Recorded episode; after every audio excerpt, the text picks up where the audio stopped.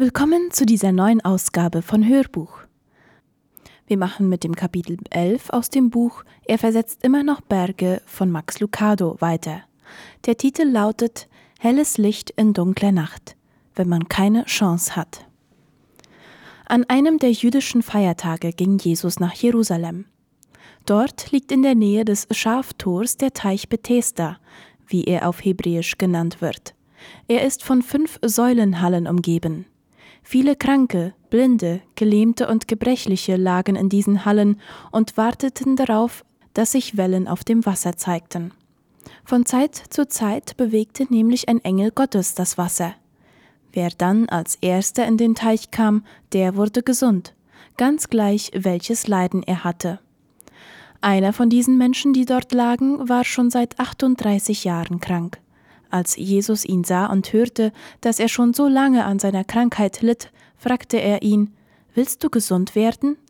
Ach Herr, entgegnete der Kranke, ich habe niemanden, der mir in den Teich hilft, wenn sich das Wasser bewegt. Versuche ich es aber allein, komme ich immer zu spät. Da forderte ihn Jesus auf Steh auf, rolle deine Matte zusammen und geh. In demselben Augenblick war der Mann geheilt. Er nahm seine Matte und ging glücklich seines Weges. Das geschah an einem Sabbat. Einige der Juden, die den Geheilten sahen, hielten ihm vor, Heute ist doch Sabbat, da ist es nicht erlaubt, diese Matte zu tragen. Aber der Mann, der mich heilte, hat es mir ausdrücklich befohlen, antwortete er ihnen. Wer hat dir so etwas befohlen? fragten sie nun.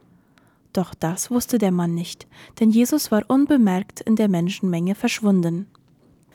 Später traf Jesus den Gehalten im Tempel und sagte zu ihm, Du bist gesund geworden. Sündige nicht mehr, damit du nicht etwas Schlimmeres als deine Krankheit erlebst. Da ging der Mann zu den Juden und berichtete, es war Jesus, der mich geheilt hatte. Von dieser Zeit an verfolgten die Juden Jesus, weil er sogar am Sabbat Kranke heilte.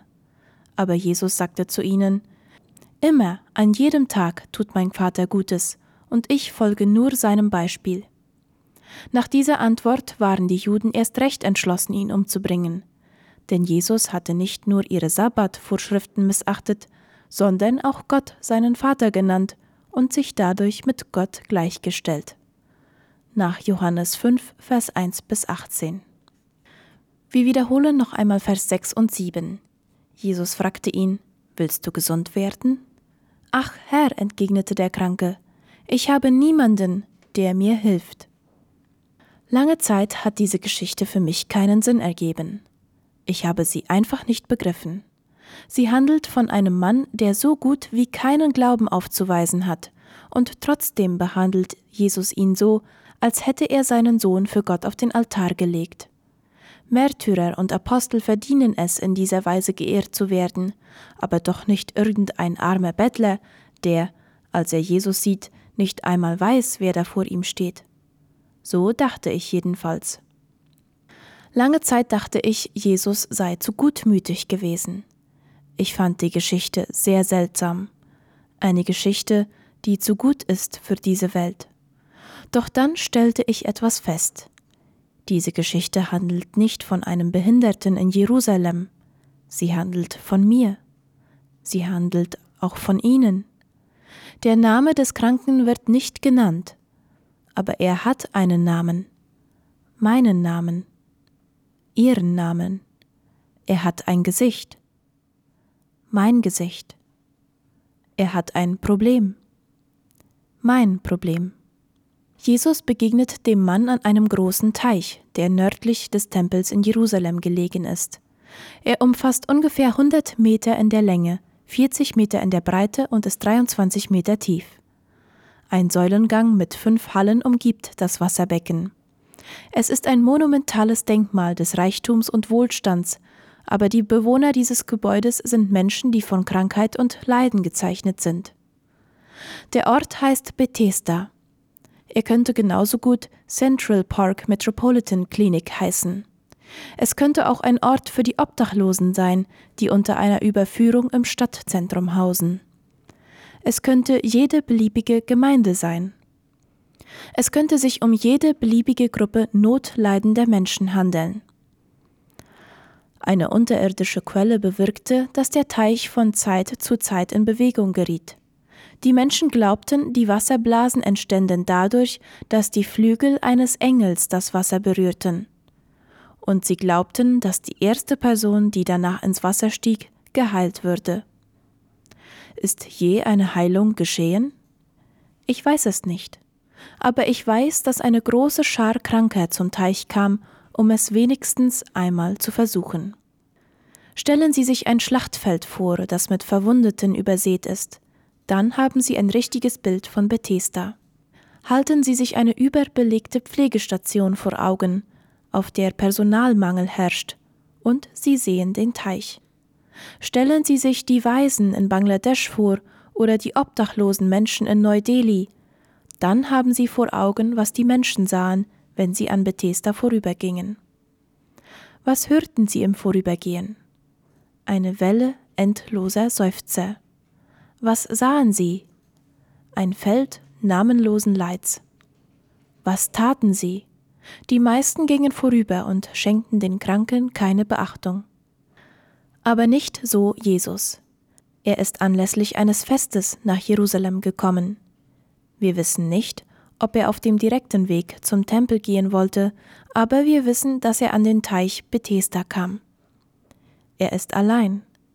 Er ist nicht dort, um die Jünger zu lehren oder eine Menschenmenge um sich zu sammeln. Die Kranken dort brauchen ihn. Darum ist er da. Können Sie sich die Szene vorstellen? Jesus geht zwischen den Leidenden hindurch. Was denkt er? Was tut er, wenn eine entzündete Hand nach seinem Fuß greift? Beugt er sich vor, wenn ein blindes Kind an ihm vorübergeht und stolpert, und fängt er es auf? Wie reagiert Jesus, wenn eine faltige Hand sich ausstreckt und um einen Almosen bettelt? Ob der Teich nun Bethesda heißt oder Central Park Metropolitan Clinic, was bewegt Gottes Herz, wenn Menschen Not leiden? Wenn wir nichts anderes tun, als Jesus dabei zuzusehen, wie er dort entlang geht, dann lohnt es sich allein schon deswegen, die Geschichte zu erzählen. Es lohnt sich, sie zu erzählen, einfach nur, um zu wissen, dass er überhaupt gekommen ist. Er hätte ja nicht kommen müssen, oder? Ganz bestimmt gibt es in Jerusalem Menschen, die gesünder sind. Ganz bestimmt könnte man sich mit Sachen beschäftigen, die mehr Freude machen. Schließlich wird das Passafest gefeiert. Die heilige Stadt ist zu dieser Zeit des Jahres voller Trubel. Viele Menschen sind von weit her gekommen, um Gott im Tempel nah zu sein. Kaum einer ahnt, dass Gott bei den Kranken ist. Kaum einer ahnt, dass Gott mit langsamen Schritten umhergeht und vorsichtig über Bettler und Blinde steigt. Kaum einer ahnt, dass der kräftige junge Zimmermann der über die zerklüftete Landschaft der Schmerzen blickt, Gott ist. Als sie litten, litt er ebenfalls, schrieb Jesaja. An jenem Tag muss Jesus viel gelitten haben. An jenem Tag, als er am Teich Bethesda entlang ging, muss Jesus oft geseufzt haben. Und er seufzt genauso, wenn er zu Ihnen und zu mir kommt. Erinnern Sie sich, dass ich sagte, diese Geschichte würde von Ihnen und von mir handeln? Erinnern Sie sich, dass ich sagte, ich hätte unsere Gesichter in der Bibel wiedergefunden? Nun, jetzt sind wir an dieser Stelle. Jetzt füllen wir die Lücken zwischen den Buchstaben der Worte im Vers 5 aus. Einer von den Menschen, die dort lagen, war schon seit 38 Jahren krank. Vielleicht gefällt es Ihnen nicht, in dieser Weise beschrieben zu werden. Vielleicht möchten Sie sich lieber mit dem Mut Davids oder der Hingabe Marias identifizieren. Das würden wir alle viel lieber tun. Doch bevor wir so sein können wie sie, müssen wir zugeben, dass wir wie der Gelähmte sind. Invaliden, die keine Wahl haben. Wir können nicht gehen, nicht arbeiten, nicht für uns selbst sorgen. Wir können uns nicht einmal bis an den Rand des Teichs bewegen um an das vom Engel berührte Wasser heranzukommen. Vielleicht sind ihre Hände, mit denen sie dieses Buch festhalten, und ihre Augen, mit denen sie lesen, vollkommen gesund, und sie können sich nicht vorstellen, was sie und jener 40-jährige Invalide gemeinsam haben. Wie können sie und er identisch sein? Ganz einfach. Es handelt sich um unsere Notlage und um unsere Hoffnung. Was für eine Notlage? Sie kommt in Hebräer 12, Vers 14 zum Ausdruck. Da sagt es, Jagt der Heiligung nach, ohne die niemand den Herrn sehen wird. Das ist unsere Notlage. Nur die Heiligen werden Gott sehen. Heiligung ist eine Voraussetzung, um in den Himmel zu kommen. Vollkommenheit ist eine Bedingung für die Ewigkeit. Wir wünschten, es wäre nicht so. Wir handeln, als wäre es nicht so. Wir tun so, als würden die Anständigen, die Guten einmal Gott sehen. Wir meinen, dass der zu Gott findet, der sich mit aller Kraft darum bemüht. Wir sind davon überzeugt, dass wir dann gut sind, wenn wir nichts wirklich Schlechtes tun. Und wir denken, Gutes tun würde ausreichen, um in den Himmel zu kommen. In unseren Ohren klingt das richtig, aber in Gottes Ohren ist das ein Irrtum. Er ist es, der den Maßstab setzt. Und der Maßstab ist hoch. In Matthäus 5, Vers 48 lesen wir, Ihr aber sollt so vollkommen sein wie euer Vater im Himmel. Wie Sie sehen, ist nach dem Plan Gottes Gott selbst der Maßstab für Vollkommenheit. Wir sollen uns nicht mit anderen Menschen vergleichen. Sie sind genauso verdorben wie wir selbst. Das Ziel ist, vollkommen wie Gott zu sein. Alles, was darunter liegt, ist nicht ausreichend. Darum habe ich gesagt, dass wir, Sie und ich, wie der Invalide in der Geschichte sind. Wie der Kranke sind auch wir gelähmt. Wie der Behinderte sitzen auch wir in der Falle, wie der Gehandicapte stecken auch wir fest. Wir haben keine Lösung für unsere Notlage. Wir sind es, Sie und ich, die dort auf der Erde liegen. Wir sind es, die verwundet und müde sind. Wenn es um die Heilung unserer geistlichen Situation geht, haben wir keine Chance. Man könnte uns genauso gut auffordern, einen Stabhochsprung über den Mond zu versuchen. Was nötig ist, um geheilt zu werden, besitzen wir nicht. Unsere einzige Hoffnung besteht darin, dass Gott an uns genauso handelt, wie er es an jenem Mann am Teich Bethesda tat, dass er aus dem Tempel herauskommt und unsere Krankenstation betritt, unseren Schmerz und unserer Hilflosigkeit begegnet. Und genau das hat er getan. Lesen Sie langsam und mit Sorgfalt, wie Paulus beschreibt, was Gott für uns getan hat. Durch euren Egoismus und eure Sünden wart ihr für Gott tot. Aber er hat euch mit Christus lebendig gemacht und alle Schuld vergeben. Gott hat den Schuldschein, der uns mit seinen Forderungen so schwer belastete, eingelöst und auf ewig vernichtet, indem er ihn ans Kreuz nagelte. Auf diese Weise wurden die finsteren, dämonischen Mächte entmachtet und in ihrer Ohnmacht bloßgestellt, als Christus über sie am Kreuz triumphierte. Kolosser 2, Vers 13 bis 15. Schauen Sie sich noch einmal diese Worte an und beantworten Sie die befolgenden Fragen. Wer tut dieses Werk? Sie oder Gott? Wer ist aktiv? Sie oder Gott? Wer rettet? Sie oder Gott? Wer ist derjenige, der Kraft hat? Und wer ist derjenige, der gelähmt ist? Betrachten Sie mit mir einige Worte aus dieser Bibelstelle näher. Erstens, sehen Sie sich den Zustand an, in dem Sie sich befinden. Durch eure Sünden wart ihr für Gott tot, heißt es. Der Invalide war besser dran als wir. Wenigstens lebte er. Paulus sagt, dass wir tot sind, wenn wir ohne Jesus leben. Tot für Gott. Leichen. Ohne Leben. Kadaver Tod. Was kann ein toter Mensch machen? Nicht viel. Aber wir sehen uns nun an, was Gott mit den Toten machen kann. Es heißt, Gott hat euch lebendig gemacht, Gott hat euch vergeben, Gott hat den Schuldschein eingelöst, Gott hat den Schuldschein vernichtet, Gott hat die finsteren dämonischen Mächte entmachtet, Gott hat sie bloßgestellt, Gott triumphierte über sie. Nun noch einmal die Frage, wer handelt hier? Sie und ich oder Gott? Wer sitzt in der Falle und wer darf Hilfe erfahren? Gott wirft Menschen aus jeder Generation den Rettungsring zu. Sehen wir uns Jona im Bauch des Fisches an, umgeben von Magensaft und heruntergeschlungenen Seealgen. Drei Tage hat Gott ihn dort im Bauch gelassen. Drei Tage lang hat Jona über seine Chancen nachgedacht. Und drei Tage lang ist er immer wieder zu demselben Schluss gekommen. Er hat keine Chance. Von dort aus, wo er feststeckt, gibt es nur zwei Ausgänge. Und keiner von beiden ist besonders attraktiv. Aber Jona ist schließlich auch nicht besonders attraktiv. Als Prediger hat er alles vermasselt. Er ist ein Versager. Er ist vor seiner Aufgabe geflohen. Milde ausgedrückt ist er ein Feigling, grob gesagt ein Verräter.